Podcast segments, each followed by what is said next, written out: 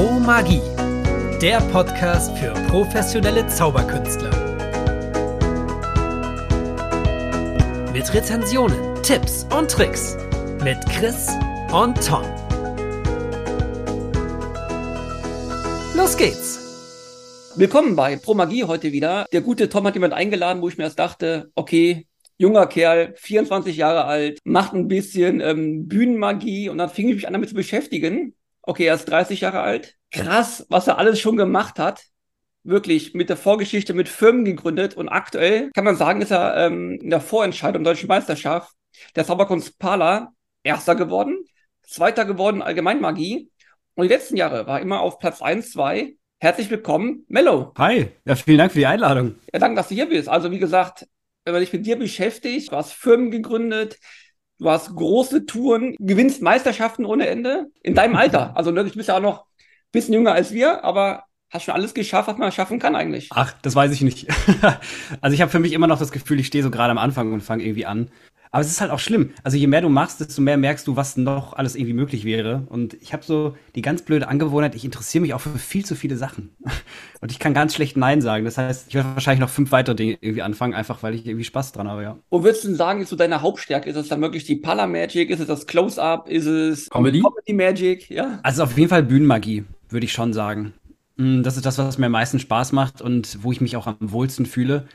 Das ist auch der Grund, warum ich irgendwann gesagt habe, ich möchte mich jetzt auf das Solo konzentrieren und bin ja so ein bisschen weg von diesen. Ich habe ja wirklich alles gemacht früher, ne? Also ich bin irgendwie in Altenheim aufgetreten. Ich, ja, ich habe auch Kindergeburtstage ausprobiert, was überhaupt nicht mein mein Ding war. Ich habe großen Respekt vor allen, die das machen, weil Kinder sind äh, schonungslos ehrlich.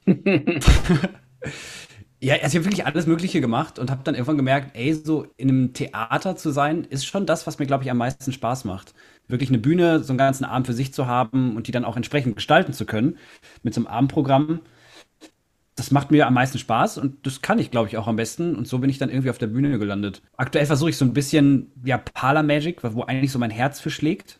Ja, also so diese Stand-up-Zauberei quasi irgendwie auf große Bühne zu bringen. Und das ist natürlich irgendwie eine Challenge, aber ja, die habe ich angenommen. Ich bin mal gespannt, was daraus wird in ein paar Jahren. Hand aufs Herz, wenn du so überlegst. Also ich bin da komplett bei dir. Bühnen, Zauberkunst ist auch so komplett meins. Ich fühle mich da am wohlsten. Wenn wir jetzt auf die letzten Jahre zurückgucken, du hast ja auch Online-Shows gemacht. Fiel dir das leicht, das zu übertragen? Hast du gesagt, das hat mich auch glücklich gemacht, das so? Oder war das wirklich so eine, ich habe das von einigen gehört, die einfach gesagt haben, das war so eine Notlösung, Übergangsweise. Andere sagen aber auch, sie haben da einfach so eine, so eine zweite Leidenschaft entwickelt, dass sie sagen, ich liebe die Bühnenshows, ich habe aber auch immer mal wieder eine Online-Show. Wie ist, wie ist das bei dir? Weil du bist ja sehr kreativ. Es kann ja einfach sein, dass du sagst, bei den Online-Shows kitzelt da irgendwas an Kreativität in dir, das du auch noch gerne zeigen möchtest. Auf jeden Fall. Also wir waren ja auch sehr früh dran, grundsätzlich in dieser ganzen Phase mit irgendwelchen Online-Geschichten. Wir haben ja sehr früh das Magic at Home Festival gemacht, mhm. wo wir ganz viele andere Zauberkünstler und Zauberkünstlerinnen eingeladen haben und gesagt haben, hey, wir machen mal so eine Art Festival, wie so eine, wie so eine Galashow, nur digital. Und das war ja in dieser allerersten Lockdown-Phase. Wir ja. haben gesagt, okay, das ist ja geil. Wir haben jetzt irgendwie drei Wochen da dachten wir, es wären nur drei Wochen, ähm, drei Wochen Zeit, was auf die Beine zu stellen. Wir haben keine Auftritte, lass uns was Cooles machen. Da waren wir noch so richtig in Euphoriestimmung und äh, dachten, ey, cool. Wir hatten zum Glück damals auch das ganze Equipment, also weil ich habe Film studiert. Ja, wir hatten die Möglichkeiten, wir hatten auch so ein bisschen das Know-how, sowas umzusetzen relativ früh. Sind dann tatsächlich ein bisschen an, an den Gegebenheiten, was das Internet betrifft, damals gescheitert, weil alle dachten, ich gehe ins Internet zu dieser Zeit. Das war schon cool. Also es hat wirklich die Kreativität gekitzelt, wie du sagst. Und das hat mega Spaß gemacht. Ich habe dann aber auch gemerkt, so in den Wochen oder vielmehr in den Monaten danach, dass so diese Euphorie so ein bisschen nachgelassen hat. Und das war nicht nur auf meiner Seite, sondern auch natürlich bei den Zuschauern. Wir haben dann irgendwann ja auch Online-Shows gemacht von meinem Solo und haben versucht, irgendwie die Tricks, die ich so hatte, in so ein Online-Format zu bringen, was natürlich auch nur, ja, das ist halt nicht, nicht das gleiche Erlebnis. Und da habe ich dann sehr schnell gemerkt, so ich komme so ein bisschen an meine Grenzen und jetzt müsste man eigentlich auch was komplett eigenes entwickeln, nur für dieses Online-Format. Was mhm. auch wirklich die Möglichkeiten dieser Online-Geschichte und dieses Digitalen auch voll ausschöpft. Und da habe ich gemerkt, so, ey, das ist, kann ich jetzt machen? Da fällt uns bestimmt auch was Cooles zu ein. Aber das ist gar nicht das, wo ich hin will. Mhm. Und dann gab es ja andere Kollegen wie ein Axel Hecklau, die, glaube ich, bis heute Online-Shows machen und die wirklich ein mega cooles Format für sich gefunden haben, was ich super finde.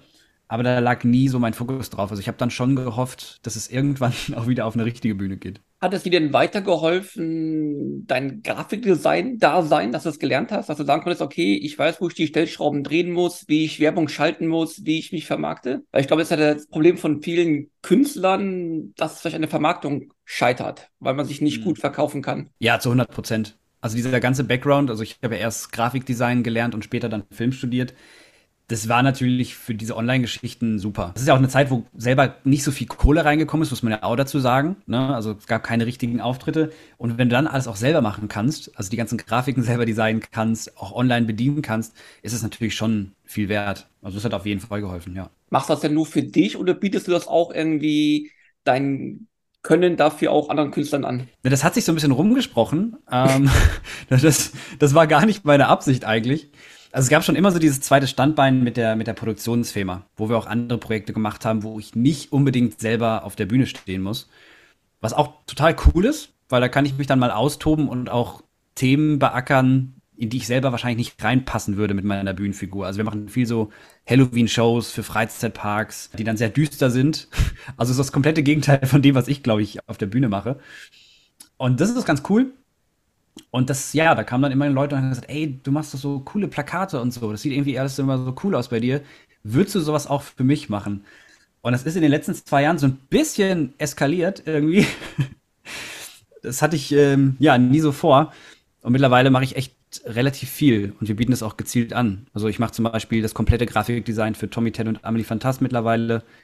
Also durchaus auch ähm, ja etwas größere Namen in der Szene. Ist ganz cool, weil da kann ich mich nochmal ganz anders austoben. Was, ich liebe sowas ja total. Ich bin ja auch so ein Mensch, der irgendwie ganz viele Interessen und würde ganz gerne in allen Interessen gerne. Und du hast das scheinbar echt, echt gut hinbekommen. Gerade auch diese Kombination, finde ich, Grafikdesign und Film. Das ist ja, mhm. das ist ja gerade für die Inszenierung, sag ich jetzt mal, die, die auf der Bühne ja einfach dazugehört, wenn du denn dein Publikum mitnehmen möchtest, ist das ja sowas von hilfreich, dass du dich einfach mit diesen beiden Elementen zusätzlich noch auskennst. Also es ist fantastisch. Ich habe das lange Zeit gar nicht zusammengebracht, ehrlich gesagt. Also ich habe früher, also mein erstes Soloprogramm war eher so eine klassische Zaubershow, bis ich dann verstanden habe, warte mal, das sind ja alles Dinge, die mich ausmachen, auch das Grafikzeug und das Videozeug. Äh, warum bringe ich das nicht eigentlich mal zusammen? Das hat erst vor drei Jahren so richtig Klick gemacht. Und wenn man sich jetzt meine Show anguckt, mein Soloprogramm auf Tour, dann merkt man so, okay, ich, man sieht so ein bisschen, wo ich herkomme, glaube ich, weil wir haben sehr viel Projektion drin, wir haben Videoeinspieler. Auch viele Sachen, die damals in dieser Online-Show-Zeit entstanden sind, spielen da durchaus eine Rolle. Und ja, jetzt fühle ich mich damit komplett wohl und kann, glaube ich, auch so ein bisschen diese ganzen Stärken, die ich mir da irgendwie aufgebaut habe, ausspielen. Du tourst ja wirklich quer durch Deutschland. Ne? Du kommst auch in der Nähe von Aachen vorbei, habe ich schon gesehen. Im Januar. In Eschweiler bist du, glaube ich, dann. Was ja. erwartet mich denn, wenn ich deine Show mir angucke? Du sagst ja, du machst eigentlich Paramagie, aber es ja auch viele Großillusionen, die du anbietest. Na, das ist in allererster Linie ein Abend, der Spaß machen soll. Das heißt, da passieren natürlich Zaubertricks, die verblüffend sind im Idealfall, aber natürlich auch Dinge, die, ja, die ich persönlich einfach magisch finde, weil sie sich magisch anfühlen oder magisch aussehen. Und die müssen gar nicht unbedingt ein Zaubertrick sein. Also ich habe zum Beispiel eine Nummer, wo Dinge schweben und leuchten was gar nicht so der klassische Zaubertrick ist. Also es ist eine der Nummern, wo die Leute danach sagen, oh, das war, das war so toll und so magisch. Ja, also ich habe ganz viele Sachen versucht zusammenzubringen, die mich persönlich begeistern und äh, im Idealfall springt der Funke auch über. Zum Thema magisch fällt mir gerade ein, du hast ja mal, glaube ich, bei Full Arts gesagt, da kommen wir vielleicht nachher mal hinzu, dass die Deutschen ähm, es schwer haben, mit Emotionen zu zeigen. Das sehe ich genau noch so, man macht echt Effekte, wo man denkt, boah, krass, ja, und bekommt dann echt in dem Moment wenig Feedback? Würdest du immer noch so sagen? Oder hast du jetzt schon deine Show so getaktet und die Momente so kreieren können, dass du den Applaus bekommst, den du einfach verdient? Also ich glaube, im internationalen Vergleich sind wir immer noch nicht weit oben, was so die Ekstase angeht. Aber naja, das ist schon, schon ein bisschen unterschiedlich. Also viele Abende laufen schon so, dass ich weiß, naja, ich habe da meine sicheren Gags an den und den Stellen, die auch so ein bisschen Indikator dafür sind, ob ich weiß, wie sind die Leute drauf. Weil da weiß ich, die Gags funktionieren immer und je nachdem, wie stark sie reagieren, weiß ich, wie so ungefähr der Abend wahrscheinlich laufen wird. Das ist eigentlich ganz cool. Wobei man auch echt oft überrascht wird. Also wir haben ganz oft Abende, wo ich denke so, boah, ist da Leben drin? Was ist los mit den Leuten? Ist, liegt's am Wetter? Liegt's an der Uhrzeit? Woran liegt's? Und am Ende gibt's dann plötzlich Standing Ovations und ich denke mir so, hoppla, das habe ich nicht kommen sehen. Und dann sagen sie dir später bei Meet and Greet, wie großartig das war. Und ich denke, ja, aber was war denn die letzten zwei Stunden? Also, wo haben wir die gleiche Show erlebt?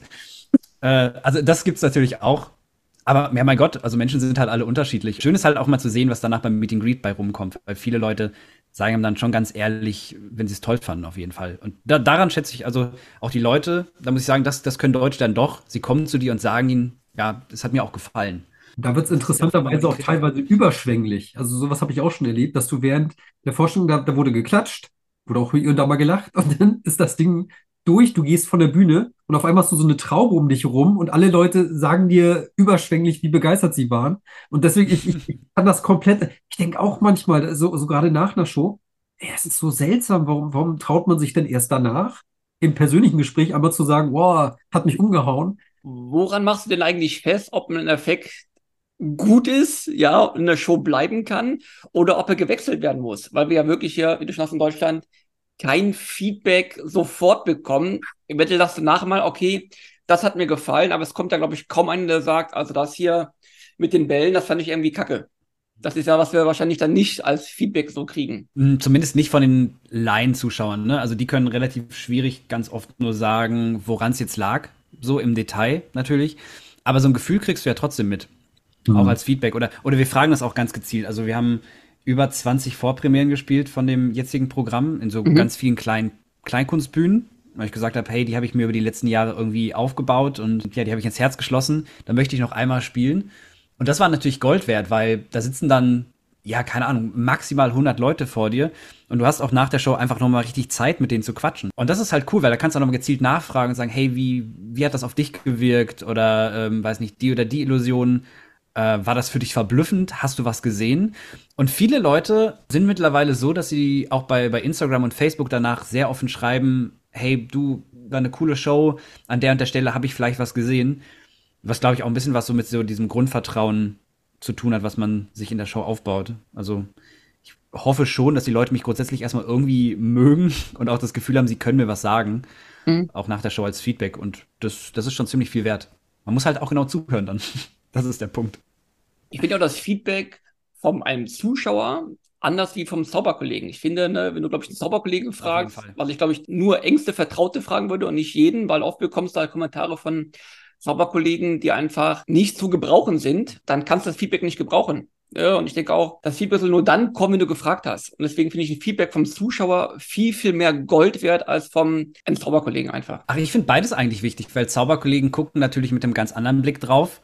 Mhm und schauen auch kritischer, glaube ich, drauf, weil sie sich die Effekte ganz genau angucken und auch die Methoden dahinter ja verstehen.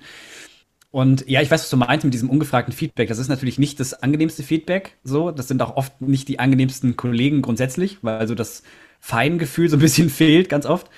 Aber ich höre da trotzdem hin, weil ich finde, selbst in so kritischem Feedback, manchmal wird es ja auch persönlich, also es können ja auch einige Leute, die dann aus, weiß ich nicht, aus Neid oder Missgunst oder aus was für immer für Motiven nicht das konstruktivste Feedback geben, da höre ich trotzdem total gerne hin, weil ich denke, naja, im Kern wird irgendwo was Wahres drinstecken und denke da trotzdem total gerne drüber nach. Man darf es jetzt nicht überbewerten natürlich, aber wenn du dann so einen Pool hast aus ganz vielen Meinungen, dann hörst du ja schon so einen Konsens irgendwie raus und kannst überlegen, naja, woran hakt es denn jetzt wirklich in der Nummer, wenn mehrere mhm. Leute irgendwie immer wieder auf so ein gleiches Gefühl stoßen. Das ist ganz witzig. Ich habe die Woche mit Ingo Oschmann persönlich sprechen dürfen über Auftritt, den ich im Sommer hatte, vor ganz vielen Leuten, die alle begeistert waren von dem, was ich da so gemacht habe. Und ich habe ihm einen Teil davon gezeigt, weil er einfach gefragt hat, gesagt, du, ich kann dir das gerne mal zeigen. Und der erste Kommentar von ihm war komplett brachial ehrlich.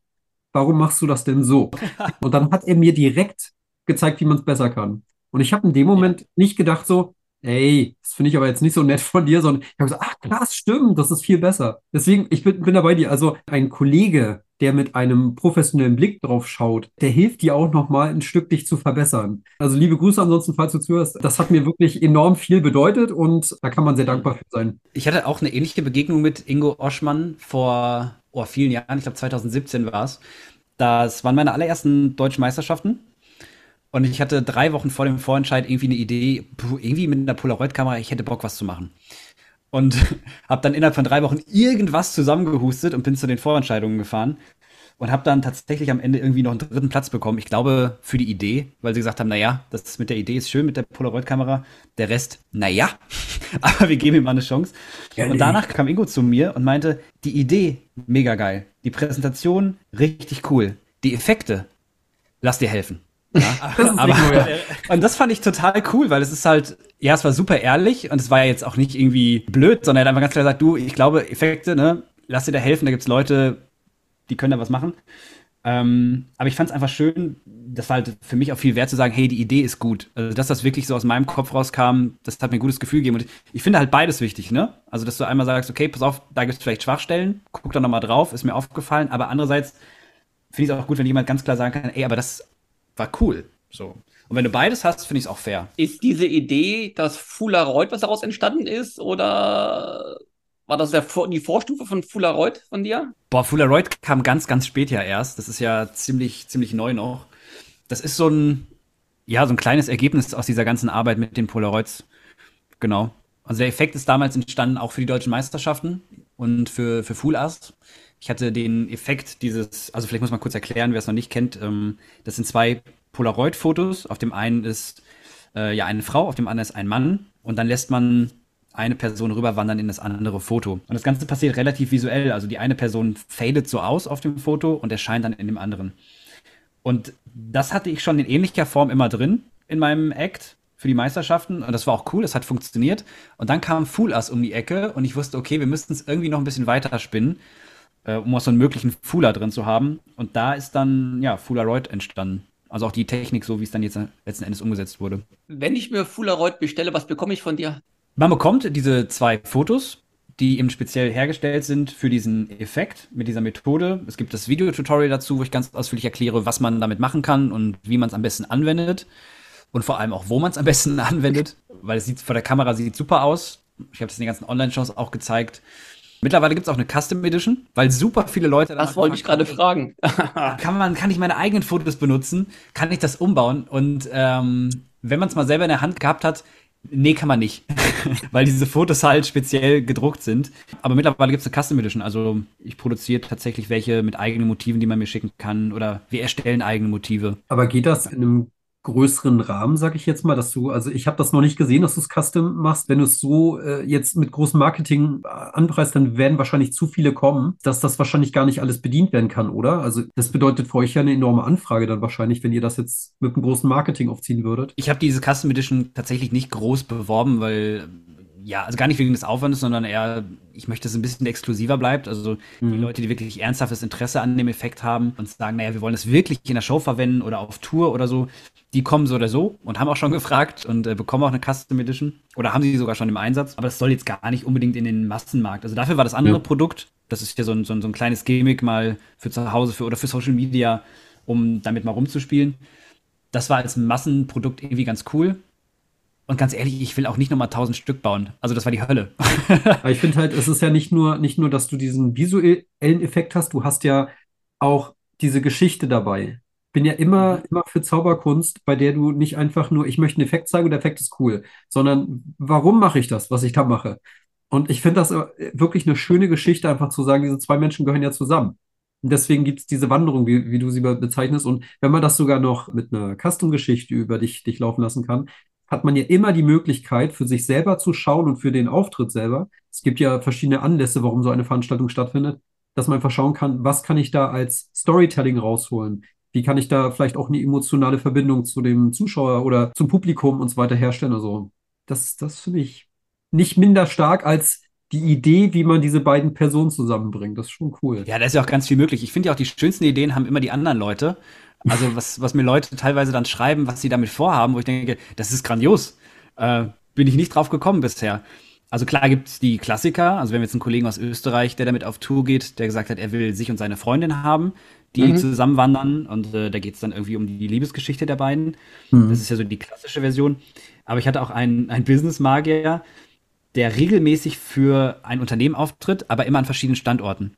Und dann immer den jeweiligen CEO nimmt und den quasi vor das Unternehmen teleportiert Sehr in gut. dem anderen Foto. Und das fand ich auch cool.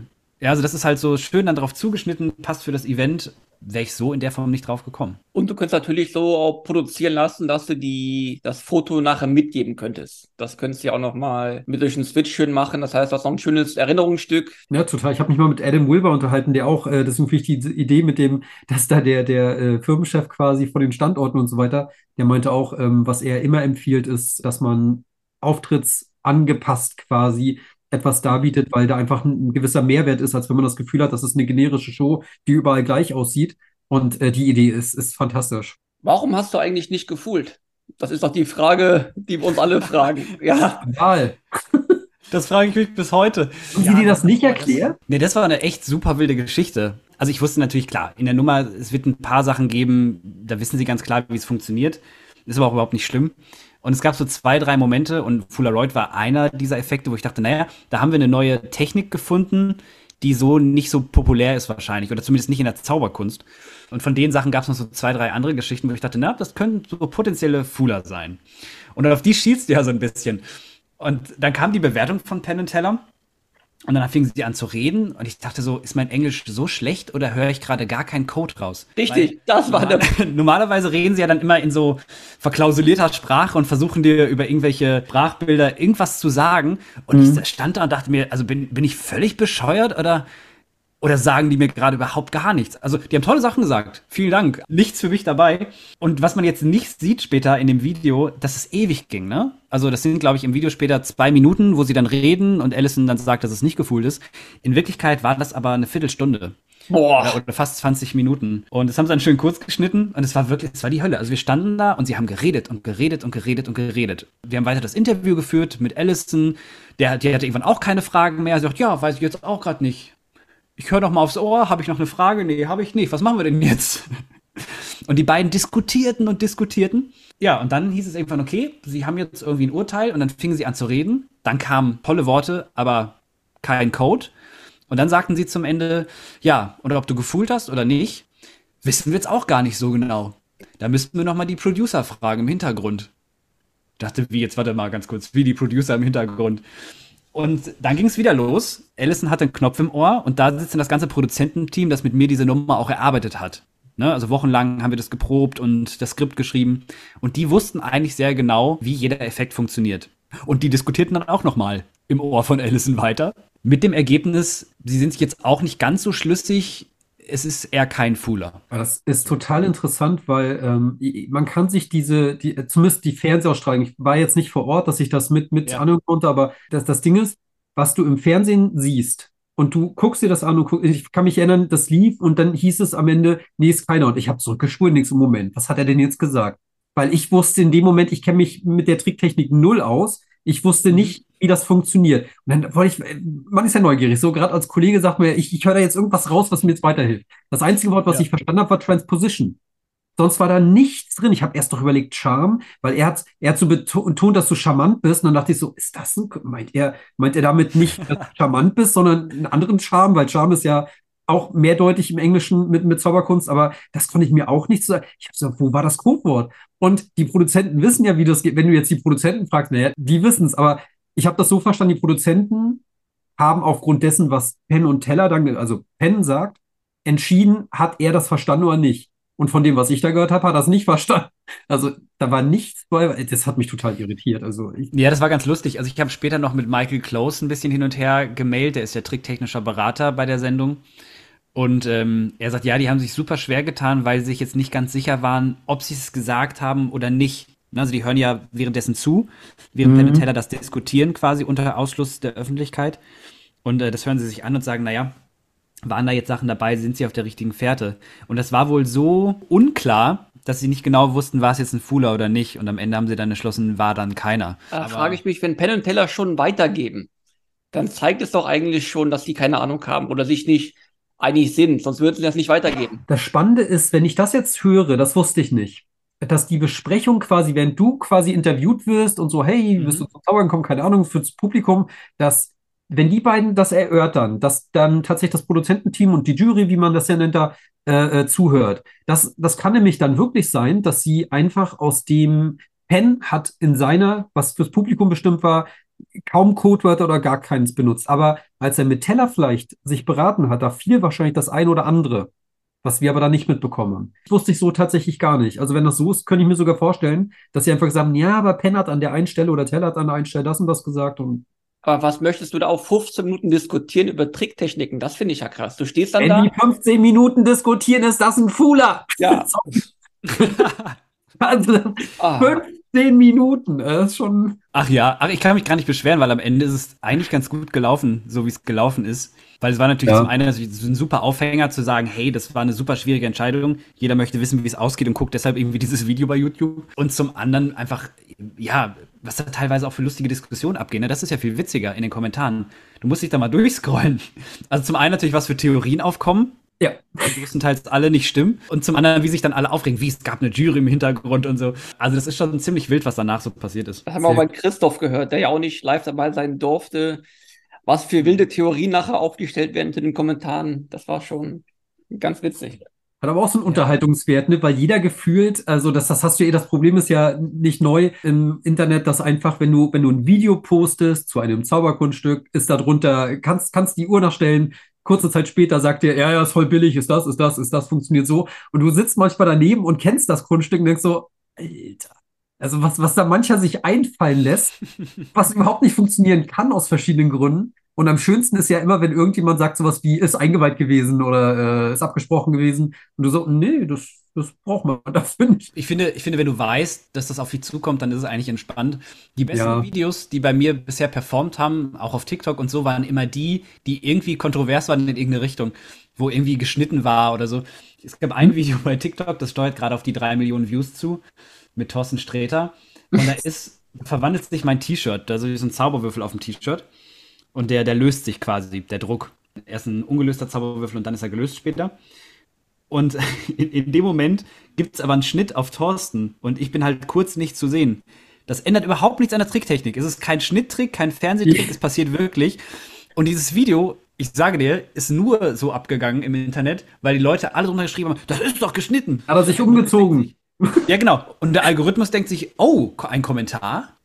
Das finde ich, das bewerte ich mal. Das ist super. Und noch ein Kommentar.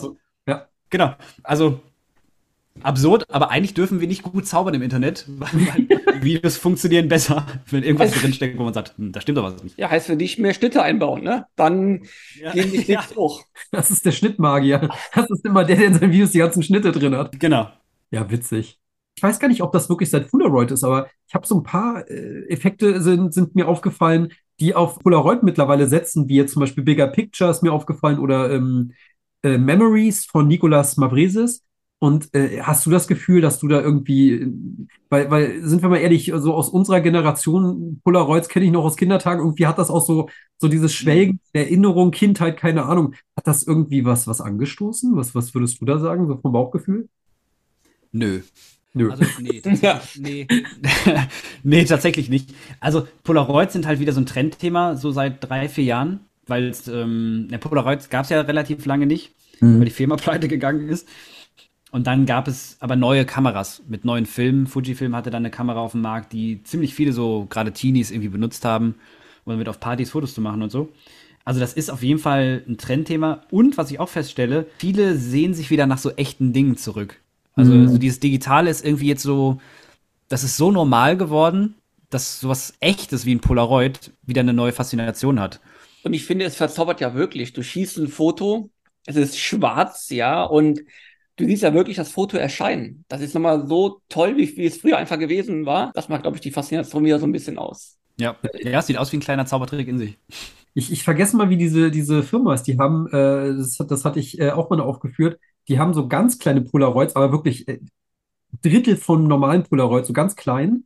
Und wenn du da so gegen geschnippt hast, hat sich das Bild verändert. Mhm. Ich komme gerade nicht drauf, wie der Effekt heißt, es tut mir so leid. Aber ähm, das Ding fand ich auch super clever. Ist jetzt nicht für Close-Up geeignet, wäre für mich auch so eine Geschichte für zum Beispiel eine Online-Show oder so, aber da habe ich total gerne die Freistatue verschwinden lassen. Da gab es ein Bild mit, eins ohne, einmal gegengeschnitten, die Freistatue. Es wirkte so, als hättest du die aus dem Bild so rausgekickt, was? Das war irgendwie war ganz witzig, aber ja, war viel zu klein für ein Polaroid. Da hätte keiner geglaubt, dass das ein Polaroid-Foto wäre, aber ähm, ich habe das einfach behauptet.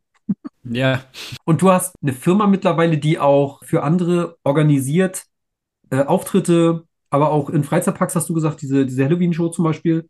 Wie darf man sich das vorstellen? Da kommen Künstler, die treten an, an dich, an euch heran? Oder bist du so, dass du sagst, dass du an die, an die Veranstaltungsorte gehst und sagst, du würdest da gerne was inszenieren, aufbauen? Wie, wie kann man sich das vorstellen? Naja, wie vieles wahrscheinlich in meinem Leben ist irgendwie was aus einer Notwendigkeit entstanden und so halt auch diese, diese Firma. Ich war vorher bei einem Management in, in Köln und war da nicht so richtig happy irgendwie. Weil ich das Gefühl hatte, ich bin hier die treibende Kraft. Müsste das nicht andersrum sein? Müsste das Management nicht mich an die Hand nehmen? Mhm. Und habe dann gesagt, naja, was ist denn, wenn wir das selber machen? Und daraus ist diese Firma entstanden, jetzt mit eigenen Mitarbeitern, die quasi das Management machen und das Booking und Theater anschreiben, ähm, ja, die Stadthallen mieten und solche Geschichten. Und äh, genau, die Anfragen annehmen, also wenn jetzt eine Firma anfragt oder solche Geschichten. Das, das, das decken wir damit ab sozusagen. Das war der Grund, warum wir das Ganze gegründet haben. Und das ist jetzt halt so ein bisschen größer geworden. Also diese ganzen Freizeitparkgeschichten sind damit reingekommen, dass wir Shows produzieren, die auch gar nicht unbedingt immer was mit Zauberei zu tun haben müssen, sondern auch ganz andere Themen haben. Genau, jetzt haben wir so ein, zwei Künstler, die wir zusätzlich auch noch vertreten, denen wir dann helfen beim Booking oder bei der Pressearbeit zum Beispiel, wenn sie irgendwo einen Solo-Termin spielen, dass wir dann sagen, okay, wir gucken, dass wir das ordentlich bewerben und unterstützen da. Das ja, wächst gerade so langsam vor sich hin und äh, ist irgendwie total spannend zu verfolgen. Geht das im weitesten Sinne um Unterhaltung oder inszeniert ihr da einfach, also was weiß ich, wir haben manchmal hier bei uns in der Gegend sowas wie, wie so ein, so ein Lichtermeerfest, sag ich jetzt mal, wo einfach sowas auch optische Dinge, die jetzt keinen in dem Sinne Unterhaltungswert haben, die einfach aber die Leute zum, oh, ist das schön. Also, oder wie, wie darf man sich das vorstellen, wenn es jetzt weg von der Zauberkunst bei euch geht? Das sind schon immer Shows. Das sind schon mhm. immer Shows in irgendeinem Event-Charakter meistens. Hm, ob es jetzt ein Freizeitpark ist oder irgendwie eine gebuchte Geschichte oder so, das ist völlig egal eigentlich. Aber ich glaube, unser Schwerpunkt sind schon Shows und ja, Entertainment. Mhm. Und da buchen wir dann durchaus auch Künstler dazu. Also wir haben viele Varieté-Produktionen, wo dann Artisten irgendwie mit dabei sind. Und ähm, ja, unser Schwerpunkt ist halt immer irgendwie so dieses Storytelling. Wir nennen es visuelles Storytelling, weil wir es einfach lieben, Bilder zu kreieren, die irgendwie in den Köpfen bleiben, die eine Geschichte erzählen. Und das machen wir halt auf ganz unterschiedliche Art und Weisen. Ja, das ist voll schön, dass du da eben deinen Hintergrund so mit, mit reinbringen kannst. Ne? Also auch, auch da mal wieder. Also das ist, das ist echt schön. Ich denke gerade an Grafikdesign und äh, Film. Also das, das kann man da ja übertragen und eben auch für die Inszenierung und für Eventgestaltung mit nutzen. Das ist, das ist ja fantastisch, bietet sich ja an. Ja, da schließt sich so ein bisschen der Kreis, ne? Ähm, dass ich das da überall einsetzen kann. Und also mittlerweile haben wir auch dann Mitarbeiter, die natürlich auch Parts davon übernehmen, weil es einfach auch echt zu viel geworden ist. Mhm. Ich habe irgendwie versucht, zwischendurch so drei oder vier Vollzeitjobs parallel zu jonglieren. Das äh, ist nicht aufgegangen, wenn man selber noch auftreten will. Mhm. Ähm, ja, aber es macht halt auch Spaß, ne? Also es ist schon cool, da so viele Projekte machen zu können. Ich finde das Thema Marketing ähm, super schwer, super facettenreich. Da gibt es tausend Stellschrauben, die man drehen kann. Ich bräuchte, glaube ich, auch mal ein neues Marketingkonzept das heißt, ich kann mich nachher bei dir melden und werde dann gut beraten genau. von dir. Ja, sehr gerne. Siehst du? Wenn du an eine Show denkst oder an eine deiner Shows, sagen wir Blow Your Mind, was ist in der Show dein persönlicher Lieblingseffekt? Was, bei welchem Effekt würdest du sagen oder bei welcher Routine? Das ist so das, worauf du dich in der Show am meisten freust. Oh. Boah, ja, okay, das ist, das, das ist aber eine fiese Frage. Auch. Die Gretchenfrage. Das ist so die haben wir eingeführt ja. beim letzten Interview. Dein Lieblingseffekt. Ja. Boah. Also es ist schon auf jeden Fall, die Polaroid ist schon weit vorne, muss ich mhm. schon sagen. Weil das ist die Nummer, die mich auch am längsten begleitet und die auch am meisten durchgemacht hat. Also wenn ich überlege, dass wir da 2017 irgendwie angefangen haben mit einer Idee, von der außer, glaube ich, der Polaroid-Kamera nichts mehr übrig ist heute. Das war damals noch eine Musiknummer. Also das ist jetzt eine Sprachnummer. Also ganz was anderes geworden. Ja, da, da hängt schon so mein Herz dran, würde ich sagen. Aber es ist ich könnte jetzt gar nicht sagen, der, der, der Effekt, also das mit den Leuchtstäben ist toll. Ich mag aber auch diese Projektionsgeschichten. Also mm. zum Schluss fliege ich in so einer Seifenblase hoch und verschwinde dann. Das sind so gar keine richtige Nummer für sich. Es ist eher so eine eher Teil des roten Fadens. Ja. Aber ja, ich mag halt die, diese Momente und diese Bilder, die da auf der Bühne entstehen. Und das, was auch die Leute am Ende des Tages mitnehmen. Also klar, es ist cool, wenn Leute auch über einen Effekt reden und sagen, krass, wie das verschwunden ist oder so. Aber bei mir ist es, glaube ich, eher ein bisschen anders. Leute gehen raus und sagen irgendwie, ah, das war toll mit der Seifenblase. Oder als es da geleuchtet hat. Oder das mit den Glühwürmchen war toll. Also es fliegen dann irgendwie so Glühwürmchen über die Bühne. Ist das bei Wunderkind Live auch so? Oder würdest du das jetzt nur für Blow Your Mind so einordnen?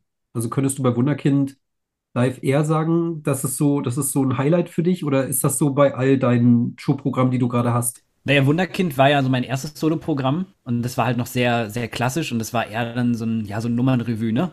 Also ich mhm. habe einen Effekt nach dem anderen gezeigt und es waren noch viel mehr Sprachnummern.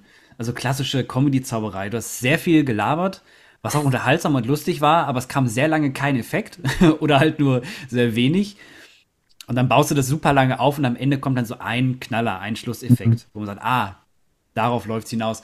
Und das ist jetzt halt komplett anders. Also jetzt passiert ständig was, was übrigens die Hölle ist in der Vorbereitung, weil es ultra kleinteilig irgendwie ist, weil ständig ein kleiner Effekt passiert.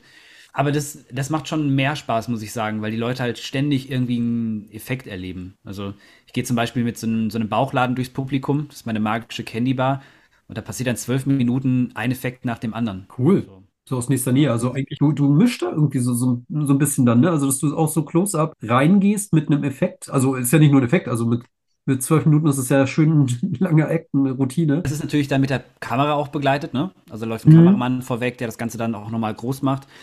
Und es ist halt so die Interaktion. Also ich stehe im Publikum mit diesem Bauchladen, verteile Sachen daraus, zauber Sachen her, die ich dann auch rausgebe. Die Leute erleben das, wenn sie direkt davor sitzen, natürlich live, oder sie können es nochmal in groß wie so eine Lupe sehen auf der Bühne. Also das, das vermischt sich, vermischt sich schon. Und ich habe mich irgendwann so ein bisschen davon gelöst, in diesen Sparten zu denken. Das war früher noch viel krasser, dass ich gesagt habe, naja, das ist jetzt so eine Comedy-Nummer und hier habe ich irgendwie eine Mentalroutine. Und jetzt ist mir das alles ziemlich egal, äh, was immer die Hölle ist, wenn man dann bei Meisterschaften mitmachen möchte mit der Nummer, weil man plötzlich merkt, so shit, wo passe ich denn jetzt hier rein eigentlich? Mhm. Eigentlich gar nicht so richtig. Also das Problem hatte ich jetzt bei den letzten Meisterschaften mit meiner Tresornummer. Das ist, da geht es um Geld und ganz viele Geldeffekte. Und das ist halt eine Mischung aus Close-Up-Effekten und einer Großillusion. Ja, in welche Sparte gehst du damit? Keine Ahnung. Was hast du denn jetzt? In allgemeine Magie landet. Was hast du denn jetzt vorgeführt? Allgemeine Magie. Oh Gott, okay. Ne, das war eigentlich die einzige Sparte, in die ich da reingepasst habe, weil ich gesagt habe, naja, Close-Up äh, ist ein bisschen schwierig, wenn ich da so ein Riesending hinstelle als Großillusion. Und Großillusion, dafür reicht es nicht, weil es ist ja nur eine Sache.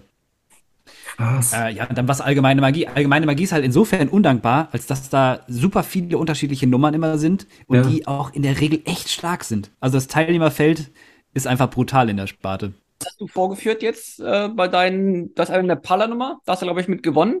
und die allgemeine Magie. Genau, allgemeine Magie war, war der Tresor, also diese ganzen Geldeffekte, das sind viele Close-Up-Effekte, sehr visuelle Sachen, die auch in die Kamera reingespielt werden auf der Bühne. Also ich, breche in einen Tresor von einer Banknotendruckerei ein und klaue das Equipment und druck dann Geld. das ist so, das ist so die Geschichte. Und da passieren verschiedene Sachen und habe dann Komplizen auf der Bühne, der das Ganze quasi mit dem Handy mitfilmt und äh, auf der Leinwand auch groß macht. Und zum Schluss wandere ich in diesen Tresor rein und klaue die ganze Kohle. Genau, das, das war ein zweiter Platz in allgemeiner Magie.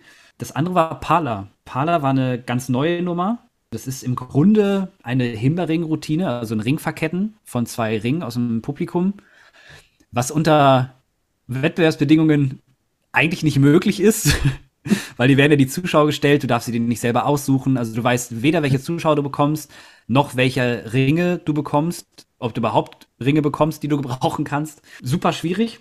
Und da passieren ja verschiedene Sachen. Also ich spiele Ukulele, dann wandert der Ring noch auf die Seiten von der Ukulele, die Ukulele wird zerschmettert und restauriert sich zum Schluss wieder. Also es passieren ganz, ganz viele Sachen in, dieser, in dieser Routine. Und die war aber total neu. Also die habe ich vorher erst zweimal so gespielt in der Form. Plus diese ganzen Parameter. Ich weiß nicht, welche Zuschauer ich bekomme. Mhm. Die Jury sitzt auch super nah dran. Das kommt ja auch nochmal dazu. Ich habe die Nummer bisher immer nur auf der Bühne gespielt. Also sie gucken dir extrem nah auf die Finger, was auch für so eine Himmelring-Geschichte die Schwierigkeiten ein bisschen erhöht. und dann lief sie am Ende des Tages auch gar nicht so rund, wie ich dachte. Ich hatte das Gefühl, ich habe mich da voll durchimprovisiert. Und am Ende meinte die Jury, ja, ist Gold, ne? Und ich dachte, bitte was? Ihr habt euch vertan. Habt ihr die gleiche ja. Nummer gesehen? Mega. Ja, Glückwunsch. Ah, von dem, was ich jetzt gehört habe, finde ich das aber auch unter den Bedingungen, also wenn man das dann rockt, also muss man auch ausgezeichnet werden für zu deiner Bühnenshow generell, hast du dir auch Outs überlegst? Weil ich finde ja, im Close-Up-Bereich bin ich safe, da kann mir nichts passieren, da kann mir kein Trick schiefgehen, ich kann mich immer noch rauswinden.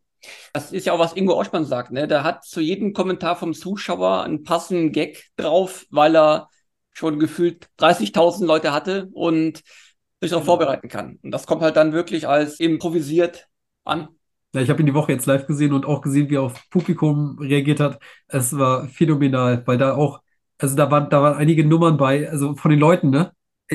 Also du kannst dir manche Menschen nicht ausdenken. Aber wenn er mit dem Publikum interagiert und da kommen Reaktionen, du denkst wirklich auch selber als, als Mitzuschauer dann, warum?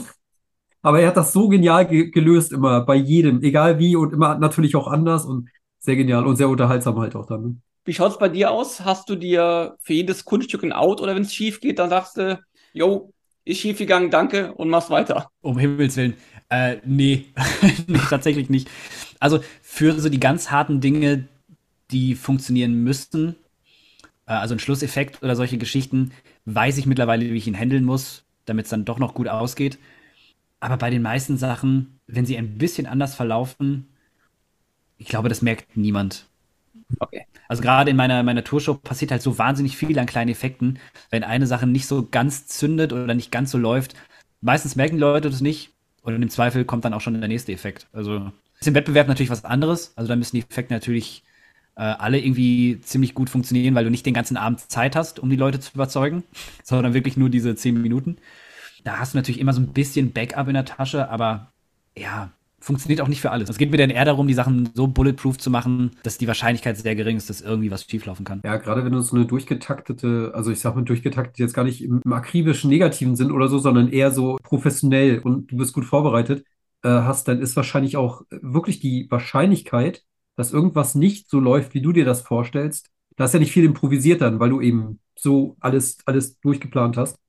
Ähm, während ich bei Close-Up immer mal wieder Leute sehe, die da eigentlich auch so ein bisschen, bisschen jazzmäßig unterwegs sind. Also äh, so wie, wie, wie Greg Wilson. Und der ist quasi nur am Improvisieren, während du wahrscheinlich auf der Bühne auch darauf angewiesen bist, dass einfach bestimmte Sachen nach Planung laufen, damit alles so läuft, wie es laufen soll. Ich glaube, die Frage ist ja, wie improvisiert ist das wirklich bei den Leuten, wo es improvisiert mhm. aussieht? Also bei so einem Daniel Ortiz denkst du ja auch immer so, es ist irgendwie pures Chaos und was ist da eigentlich los? Äh, und es ist es halt aber im Hintergrund überhaupt nicht. Mhm. Äh, von daher, das, das würde ich hinterfragen, ob das wirklich so improvisiert ist. Ich glaube, wenn du viel, viel gespielt hast, und ich habe die Show mittlerweile unter echt schlimmen Bedingungen auch gespielt, unter den unmöglichsten Umständen, dann weißt du einfach, wie jeder Effekt, auch wenn er ja schwierige Bedingungen hat oder Dinge nicht funktionieren und alles um dich herum irgendwie zusammenbricht, ähm, wie du ihn trotzdem noch zu einem guten Ende führst. Und ähm, hm. also da muss ich sagen, helfen auch die Freizeitpark-Shows enorm, weil du einfach dreimal am Tag die Show spielst und da alle möglichen Sachen passieren, ne?